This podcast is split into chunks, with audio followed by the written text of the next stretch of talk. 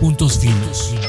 El análisis puntual de los temas fiscales, contables, seguridad social, comercio exterior, prevención de lavado de dinero, financieros y mucho más. Do Fiscal Thomson Reuters, innovando la información. Puntos Finos, el podcast. Hola, ¿qué tal amigos? Nos encontramos en el lanzamiento del primer podcast Do Fiscal Thomson Reuters. Les comentamos que es una novedad para nosotros, pero siempre innovando, Do Fiscal Thomson Reuters llevará para ustedes los mejores temas a partir de este momento. Como todos ustedes saben, hoy los contadores, los fiscalistas, los contribuyentes en general están metidos en ese tema importante del récico, carta porte, repse. Hay distintos temas de cumplimiento, pero están dejando algo muy importante que también les puede traer multas, les puede traer sanciones y que todas las empresas deben cumplir a partir de este momento, bueno, con el ejercicio fiscal vigente. Estamos hablando de la figura del beneficiario controlador en temas de prevención de lavado de dinero. Recuerden que ese tema de prevención de lavado de dinero, las empresas deben cumplir hoy tanto actividades vulnerables como en el sistema financiero. Para ello estamos invitando a, esta charla muy interesante a la maestra Silvia Matus de la Cruz. Fíjense nada más su semblanza curricular. Ella es contadora pública certificada eh, por parte del Instituto Mexicano de Contadores Públicos y del Colegio de Contadores Públicos en materia fiscal y prevención de lavado de dinero. Es vicepresidenta de práctica externa del Instituto Mexicano de Contadores Públicos presidenta del capítulo México de la Asociación de Profesionales en Delitos Financieros y desde luego, fíjense, la primera mujer pudiera yo decir que conozco, pero hay tantas en este ámbito fiscal. Perito en Compliance por la World Compliance capítulo España.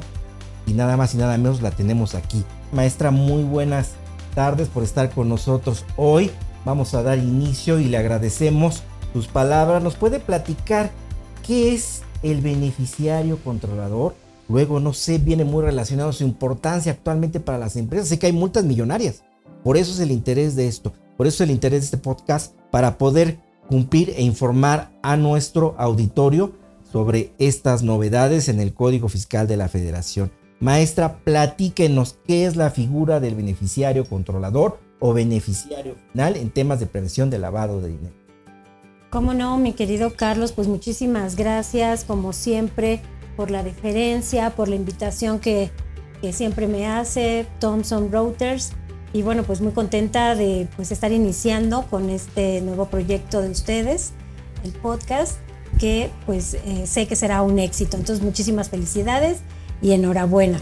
Y bueno, como decías, efectivamente tenemos un nuevo y gran tema para muchos, que a lo mejor para los que venimos hemos estado con estos famosos temas de la prevención del lavado de dinero, eh, todas las actividades vulnerables financieras y no financieras, pues ya habían escuchado, eh, ya se conocía, se entendía lo que es la figura del beneficiario final, beneficiario controlador, pero ahora tenemos esta novedad ya incluida en el Código Fiscal de la Federación, no solamente para este tipo de sujetos obligados, para este tipo de empresas, sino ahora pues tiene un universo mucho más amplio que vamos a ir platicando poco a poco.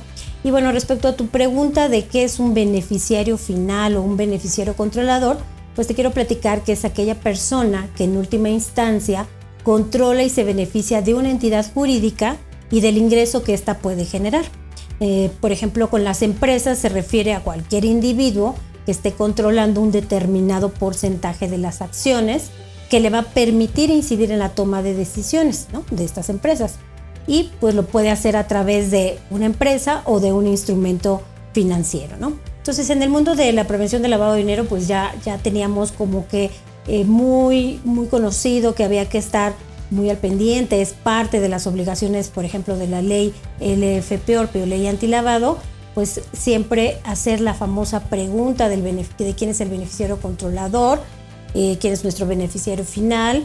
Eh, y bueno, pues ahí tenemos incluso formatos, etcétera.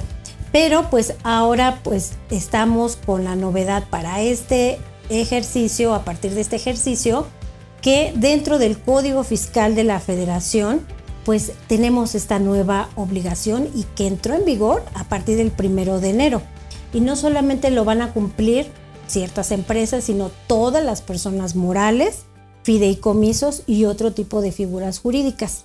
Y bueno, y esto lo vamos a poder encontrar pues en nuevos articulados. Estamos hablando del artículo 32 BTER del Código Fiscal de la Federación. Y esto pues aplica, como les decía, para personas morales, fideicomisos, eh, partes contratantes, integrantes, cualquier figura jurídica, todos ellos están obligados a obtener y conservar, fíjate qué interesante, como parte de su contabilidad toda esta información y obviamente la va a tener que tener disponible y de forma inmediata y pronta en caso de que el Servicio de Administración Tributaria pues lo pueda solicitar, ¿no? Fíjate qué importante está teniendo esta nueva figura del beneficiario controlador, que es un concepto que en otros países ya eh, existe. De hecho, eh, hay países que tienen registros de beneficiarios finales, beneficiarios controladores como Inglaterra. Y bueno, aquí en, en América Latina, bueno, pues yo les puedo decir que incluso Guatemala, Nicaragua, hay otros países mucho más pequeños que nosotros que ya están teniendo ese control de la figura de este beneficiario final. ¿no? Eh, para efectos de, de, nuestra ley LFP antilavado en México, pues bueno, se hablaba que había que considerar al beneficiario controlador a partir del 50%. Y fíjate que ahora, en esta nueva obligación fiscal, ya no se habla de un 50% como, como alguien que, que podemos eh, determinar que es un beneficiario controlador, sino puede ser incluso un 15% que tenga esa persona física eh, de porcentaje como, como control, ¿verdad? De, esta parte eh, social de esta, de esta empresa. Y bueno, pues entonces ya todo mundo va a tener que estar eh, conservando, cuidando, actualizando toda, esta, toda esta información, ¿no? Porque en caso de no tenerse o no, o no tenerlo conservado o no mantenerlo actualizado, este, o que esta información venga con errores, esté inexacto, esté incompleta, pues esto puede generar multas considerables. Respecto al tema de las multas, creo que eso es del interés de nuestro auditorio especializado en temas de prevención de lavado de dinero.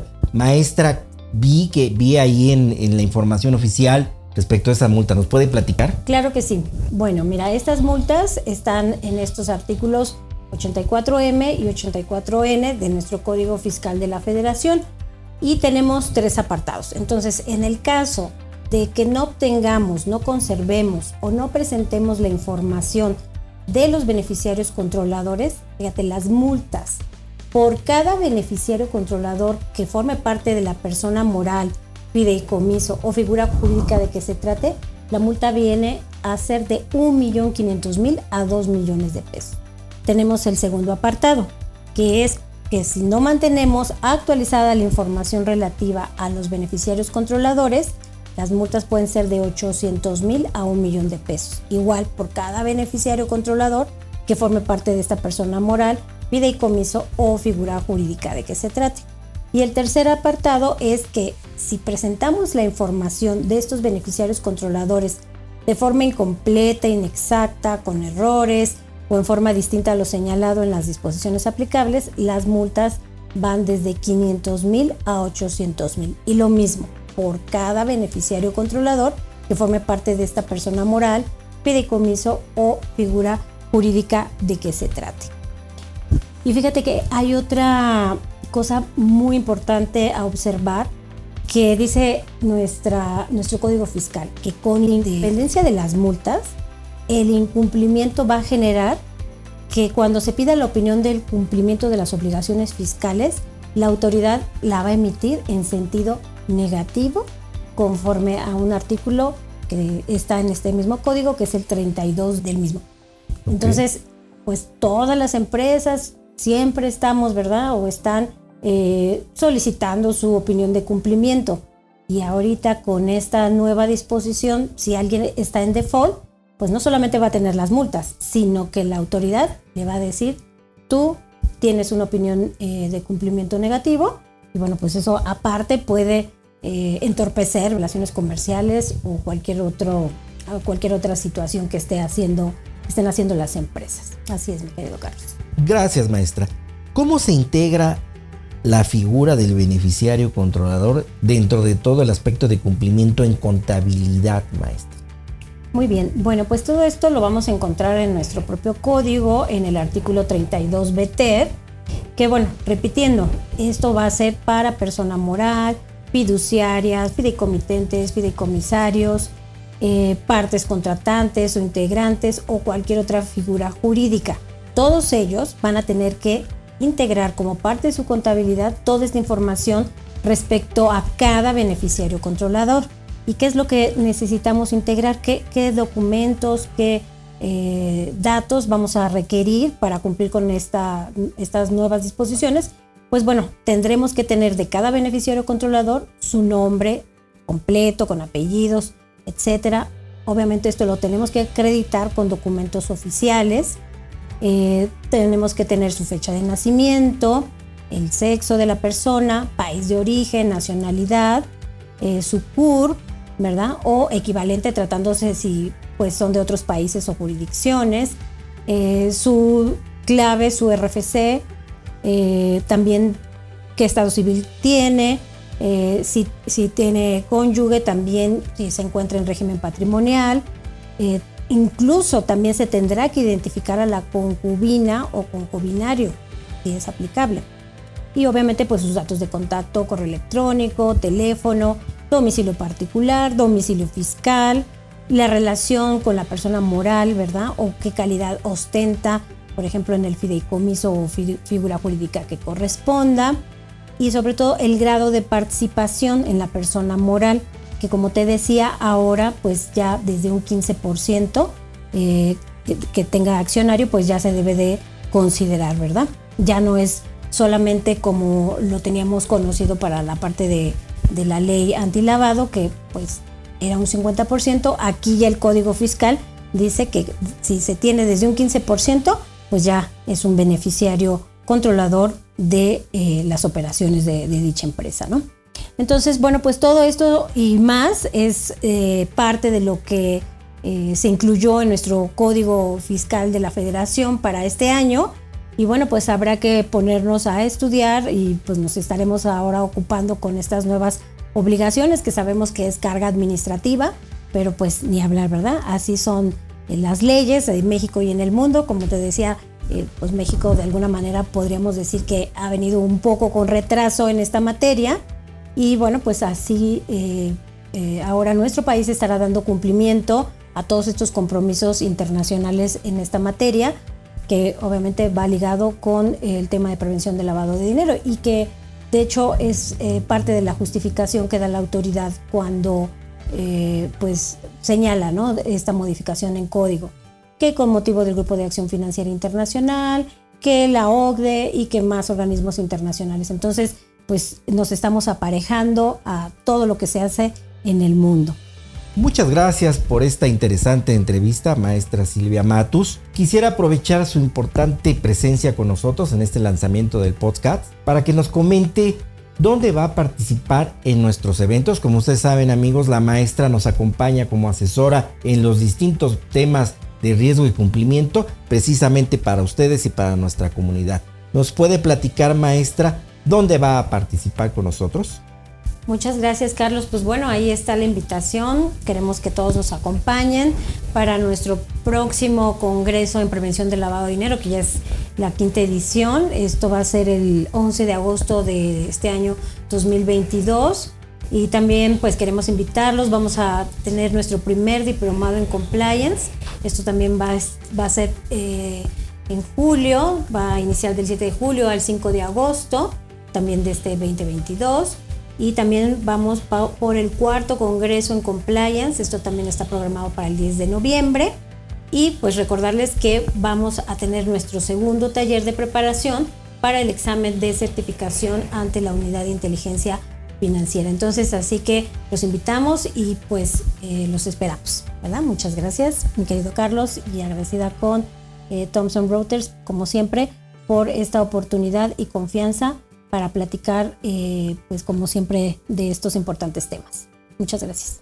Muchísimas gracias, maestra, buena amiga de Thomson Reuters y de todos ustedes. Los invitamos a nuestros eventos, todos con la finalidad de cumplir adecuadamente nuestras obligaciones en todos los temas, no simplemente fiscales, sino como bien vieron hoy este podcast de puntos finos, también en temas de prevención al lavado de dinero y de riesgo. Estamos hablando del taller de obligaciones y cumplimiento ante el SAT, fíjense, estamos creando dos talleres especializados para ustedes, otro taller en contabilidad fiscal, pero respecto a todo lo que está pasando hoy en el ejercicio fiscal 2022.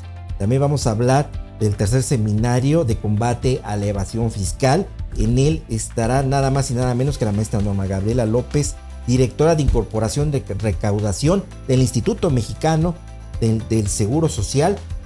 Fíjense, hay que cumplir todas las empresas ante el IMSS. Entonces creo que este seminario que estamos creando precisamente va a traer las herramientas, les van a decir qué, qué, hay, qué riesgos hay de no, en caso de no cumplir y cómo cumplir adecuadamente ante esta importante institución, el Instituto Mexicano del Seguro Social y desde luego otras instituciones fiscalizadoras. También estamos hablando del primer diplomado en compliance, nuestro quinto Congreso Internacional de Prevención de Lavado de Dinero, el segundo curso especial de certificación en actividades vulnerables para la WIP, el Congreso Internacional en Compliance, Riesgo y Cumplimiento para las Empresas, Corporaciones y Gobierno. Y desde luego, para cerrar muy fuerte, nuestro seminario de cierre del ejercicio 2022 y expectativa económica 2023.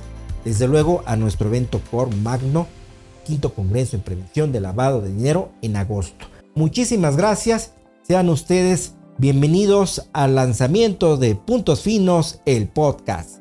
Muchísimas gracias. Do Fiscal Thomson Reuters. Innovando la información. Presentó Puntos Finos, el podcast. Idea original, Do, Fiscal, Thomson, Reuters. Facundo Anton Giovanni. Carlos González. Evelia Vargas. Puntos Finos